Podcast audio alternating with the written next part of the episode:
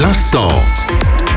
L'instant musique. À la fin des années 90, l'effervescence n'est plus là. On sent un premier essoufflement du vidéoclip. MTV a dicté la loi de l'industrie musicale pendant presque 20 ans, mais Internet est arrivé et Bardaf s'est lambardé. L'émergence d'Internet rend l'idée même de la chaîne musicale obsolète. L'arrivée de YouTube, puis du streaming, amène un bouleversement qu'MTV ne peut pas suivre. MTV abandonne la diffusion de clips pour privilégier les programmes de télé-réalité qui deviennent de plus en plus populaires, comme par exemple The Real World, Jackass, The Osbournes, Beavis and Butthead ou le mythique Pimp My Ride.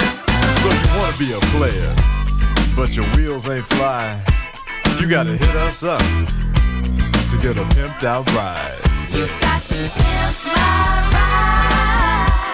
Le vidéoclip n'est pas mort, mais le marché de la musique a beaucoup changé.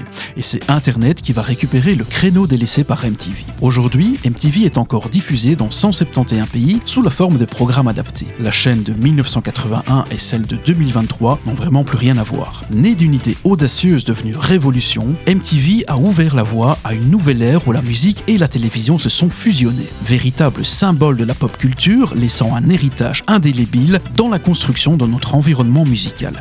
Malheureusement, hormis quelques sessions unplugged d'anthologie et les fameux Video Music Awards, rien n'a vraiment survécu à l'âge d'or d'MTV, si ce n'est bien évidemment des tonnes de souvenirs.